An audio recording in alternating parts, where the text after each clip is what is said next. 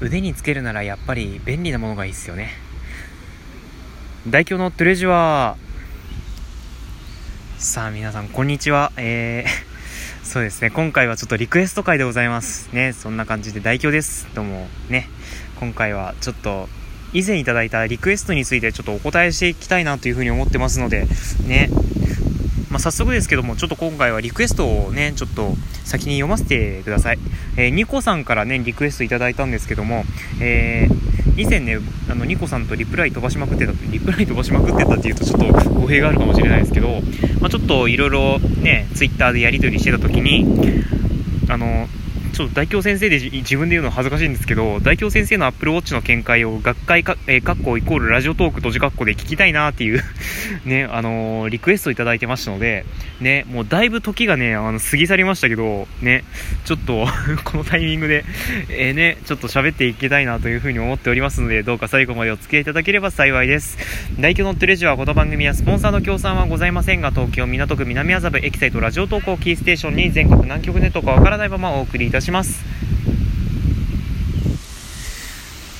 さあ、本日はですね、この、ね、この Apple Watch の見解を 喋るっていうことですけど、Apple Watch ね。いや、あのね、Apple Watch ね、もう本当に、一応今僕右、右腕に腕時計してるんですけど、あ、一応右利きですよ。あの、右利きだけど右腕に腕時計してます。ね。なんでかっていうと、一応今つけてる時計が G-SHOCK ってやつなんですけど、これね、左腕につけるとね、なんか、このダイヤル、ダイヤルの部分がね、ちょっと、なんか、手の、手の、なんだこれは、手の甲の部分にちょっと若干当たって痛いので、ね、やむを得ず右腕につけてるんですけども、もうこれで慣れちゃったっていう感じですね。もうしばらくもう右腕につけて、ね、久しいですけども。まあ、そんな感じでね、腕腕時計もたまにはする10日代表でございますが、ね、アップルウォッチね、いや、あの、原価はね、あんまり高くないと思うんですけど、ね、いや、あの、技術費がやっぱり高いと思うんですよ、あれね。原価って言っても。ねやっぱりあの値段の大半が技術技術費を占めるとは思うんですけどてかあれそもそも値段ってついてるのかな。ね。いやあのね先進性というかやっぱりなんか個性的だなっていうふうに思いますけどねこれ。でもさベトベトになるじゃんこれ。ね。あこのアップルウォッチじゃない。えっとこれかあのああのああそっちのアプルウォッチねあのこれさっきまで見てたやつはね、あの、リンゴをね、切ったやつなんですよね。リンゴを時計型に切ったやつなんですけど、もこれ青森の人に怒られるよね。まあ、ともかくそんな感じで、えー、ちょっとね、お遊びはここら辺にしておいて、アップルウォッチですね、あの、アメリカのアップルが出してるアップルウォッチですね、あちょっとそちらの方について喋っていきたいと思います。アップルウォッチで僕も欲しいですよ。ね、あの、一応ね、今僕は普通の腕時計で、普通の腕時計ではないな。一応 G-SHOCK の Bluetooth 対応モデルをね、右腕につけてるんですけど、これね、まあ、Bluetooth で何ができるかっていうと、まあ、時計合わせ。まあ、これは当たり前にできます。当たり前っていうのかどうか分かりませんが、まあ、時計合わせができます。その代わり電波時計ではございません。ね、Bluetooth でスマホの時計を同期させるっていう感じですね。で、あとは、あの Bluetooth でスマホとつなぐこと、つなぐことで、あの、リモコンになります。リモコンっていう感じだと思いますけど、あのね、音楽プレイヤーのリモコンになります。だから、あの、再生停止、次の曲、前の曲、音量調整っていうのが一通りできます。でもね、僕はあの、一応この時計も付き合い始めて4年目か、もう4年目になりますけど、もうその機能はね、あの、数える程度しか使ってないですね、本当に あの、何せね、電池の消耗がおそらく激しいんですよ。これ充電式じゃないので、普通に、あの、時計屋さんに持ってって電池交換するタイプなので、多分ね、これ、バリバリ使ってると普通に電池消耗しまくっちゃうので、あんまりね、てか普段機内モードにしてるので、ね、あの、通信もクソもねえじゃんって話なんですけど、ね、あの、使うときに、使うときに、あの、Bluetooth で時刻合わせしてるので大丈夫なんですけどね、いちいち機内モード外して、まあそんな感じでは、まあスマートウォッチではないですけどね、あのー、結構ね、スマートウォッチ僕も興味ありますよ。あのね、一応、まあ、現状ね、今僕は iPhone を持ってランニングとかしたりね、そういうことをしてるんですけども、やっぱり、あの、ランニング中の iPhone って、どういう状態かっていうと、上下にバウンディングするんですよ、ポケットの中とかで。で、まだね、あの、一応今、そうですね、今、じゃまあ、秋で若干肌寒いですから、ね、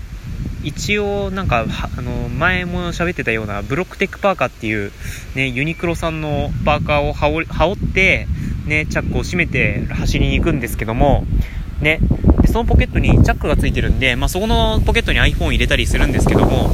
やっぱりね上下にバウンディングする iPhone ほどね ランニング中に邪魔なものはないですよね、まあ、あとコードとかあるかもしれないですねあのーイヤホン、イヤホンのコードとかね、そういうのもあるかもしれないですけど、まあ、イヤホンのコードはね、あの、服の中に通してしまえば、なんとか、なんとか、まあ、大丈夫だろうというふうには思いますけど、iPhone のバウンディングに関してはちょっとまあ ねもう、なんだろうな、本当になんか邪魔くさいなっていうふうには思うんですよね。なので、やっぱりその iPhone のバウンディングがなくなることによって、そのランニングの快適性というのもおそらく上がるはずなんですよ。で、まあ、その点 Apple Watch って GPS が内蔵されてて、あの、だからランニングには本当に向いてるスマートウォッチなんですよね。あと心拍計もついてるから、ね、あの、今の運動強度がどれぐらいなのかもおおよそあの判断できますから、ね、一応僕今、あのね、心拍数については全くもって測ったことがないんですけど、ね、測りながら走るだなんてそんなね、そんな貴族みたいな、貴族ではないか そんなことはなんかあんまりっ、ていうか今までやったことないんですけど、ね、そういったちょっと意識高い系のランニングもできると思いますので、ちょっと興味ありますよね。ね。何か、何せね、あの、iPhone なしでランニング行けるっていうことのね、素晴らしさよ、本当に。あの iPhone のバウンディングから解放されるんですからね。ねえ、もう本当に夏とかの iPhone のバウンディング恐怖でしかなかったですからね、もう本当に。いつポケットから出てきてしまうのか、もう本当に怖くて怖くて仕方がなかったんですけど、ね、それがなくなることでまた、あのね、精神面でもやっぱりね、安心できるところあると思うので、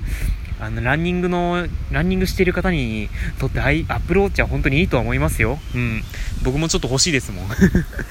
ただね、あの、なんかね、微妙なところといえば、やっぱりね、アップルって言ってるぐらいなんで、そのアップル製品との連携がまあ素晴らしい、まあ、ところはあるんですけども、逆に、逆、逆に言ってしまえば、あの、アップル製品以外との連携がもう本当にダメ。うん、ダメ。ダメ。大事なことだから3回言いましたけど、あのね、せめてプレイミュージックぐらいは再生させてよっていう話なんですよね。ね、あの、一応 Google が出しているスマートウォッチだと、今、ウェア、ウェア OS か、ウェア OS っていうのがあるんですけど、ウェウェア OS だと Google プレイミュージックが使えるんですけど、まあ逆に Apple Music が使えなかったような気がしますけど。ね、一応ね、あの、僕は結構 Google のエコシステムにはなんか、ちょっとズブズブとハマり、ね、ズブズブとハマりつつあるような感じではあるんですけども、ね、そういう人からすると、Apple Watch って、あの、ちょっと使い勝手悪いなって感じるところもあるんですよ。ね、まあその一つが、まあ、その、さっき言ってた Google Play Music が使えないっていうところなんですよね。あとは、その Google マップが、そのネイティブ対応というか、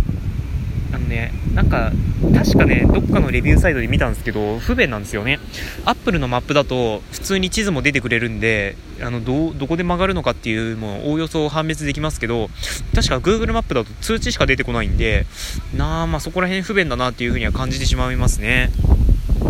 あの、Apple Pay とかセルラーとか、ちょっとセルラー対応とかね、あの eSIM とかすごい興味深いっちゃ興味深いですよ。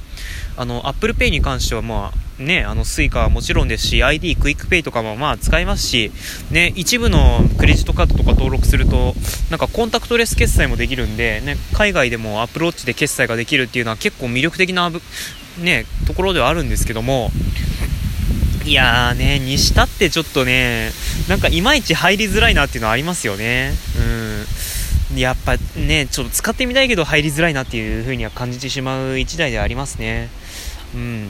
あまあ、だからといって Android ウェアっていうと前の名称になるけどあの WearOS でだとまたねなんかセルラーの対応がちょっとなんか微妙だったりねあの Google Pay だってまだまともに対応してるわけじゃないのでてかなんなら日本国内でまだ Google Pay ねあの WearOS じゃ使えないので